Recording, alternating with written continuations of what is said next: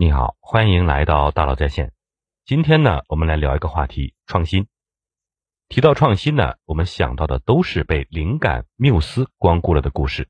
阿基米德在洗澡的时候呢，发现了浮力定律；牛顿在苹果树下被苹果砸了一下，发现了万有引力；莫扎特通常是在一个人想象的空间里，美妙的乐章浮现在他的脑海里；化学家奥古斯特·凯库勒在梦中发现了苯的环状结构。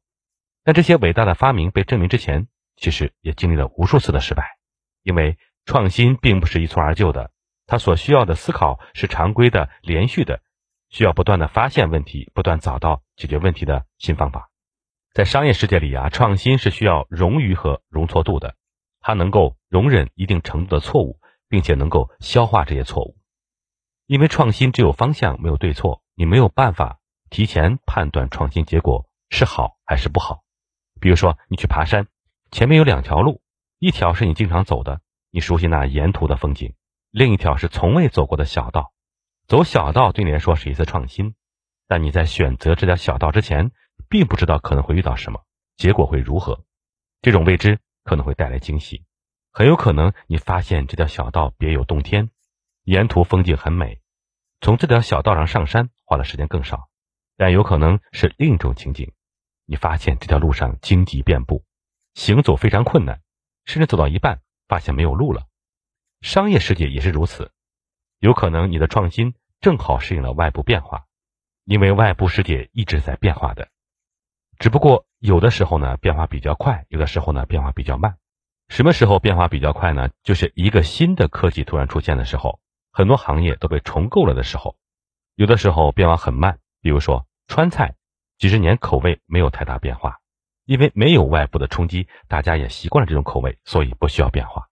这种时候追求的是什么呢？是效率，是稳定。但是有人说太稳定了，我想把东西做得更好一点，怎么办？这个时候呢，就需要做一点不一样的事情，也就是创新。但创新有个前提，就是你得有一些荣誉。什么意思呢？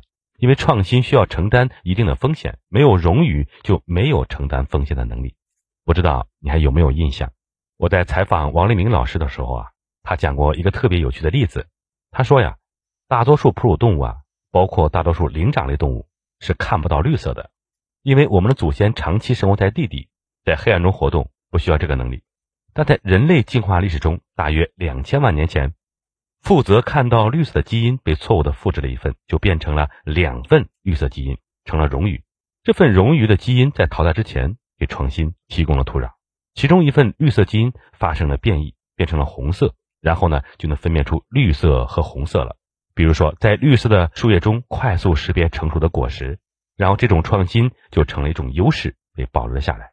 对应到企业和个人也是这样，一个没有荣誉的组织和个体其实是经不起任何意外挑战的，因为所有的资源都只能够维持现状，为了不被任何组织替代，只能小心翼翼，生怕走错一步。这样一来，也就没有什么能力去创新。因为创新总是伴随着试错，相反，当一个组织拥有荣誉的时候，可能会有些浪费，但反而拥有了试错的自由，也就更有利于创新了。有荣誉意味着你有机会做一些创新的事情，除此之外，还得有容错度。什么意思呢？就是能容忍一定程度的错误，并且能够消化这些错误，也就是要有一定的试错空间。比如说，川菜味道一定很稳定，但是消费者口味变了，这个时候。川菜馆的老板说：“啊，我们来研究一下新菜吧。怎么研究呢？你肯定不能全部推翻，你只能先选择某几道菜做一些优化和创新，然后去看看消费者的反应，看大家是不是能接受这种创新。如果不接受，看看问题出在哪里，继续改进。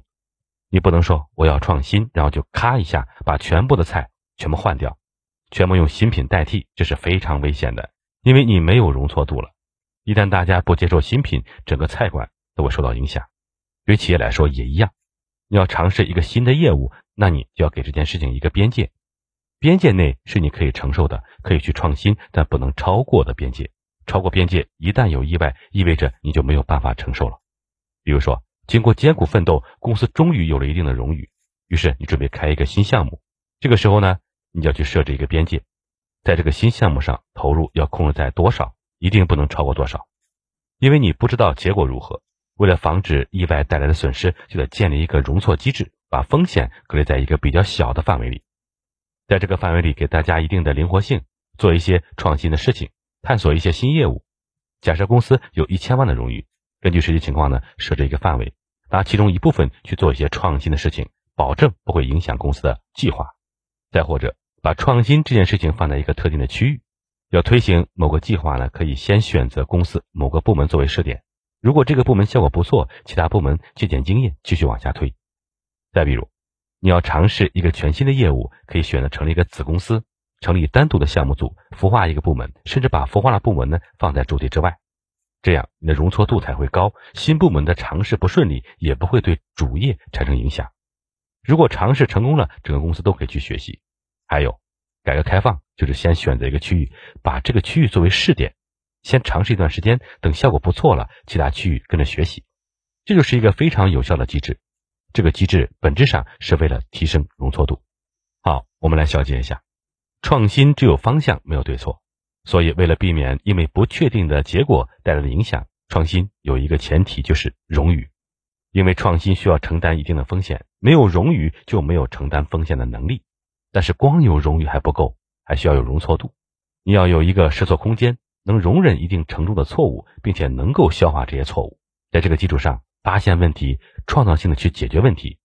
因为创新不是一蹴而就的灵感瞬间，它就像走路一样，决定能否成败的关键不是一步能迈多远，而是一共走了多少步。比如说，我们知道苹果手机是一个划时代的产品，是一项伟大的创新，但这个创新不是飞跃式的灵感爆发，而是一次次发现问题、创造性解决问题的过程。乔布斯知道智能手机很先进，但是他也很难使用，因为他总带着一个键盘。那怎么解决问题呢？需要一个大屏幕和一个鼠标，这样就能代替键盘了。但是谁会带一个鼠标在身上呢？这比键盘还麻烦。怎么办呢？为了解决这个问题呢，他想到了用触屏笔来代替。可是问题又来了，触屏笔很容易弄丢，怎么办？乔布斯想到，干脆就用我们的手指。这就是触屏手机的想法产生的过程。这个过程就是一个循序渐进的发现问题、创造性解决问题的过程。遇到问题的时候呢，先思考为什么这样行不通，如何做得更好一些。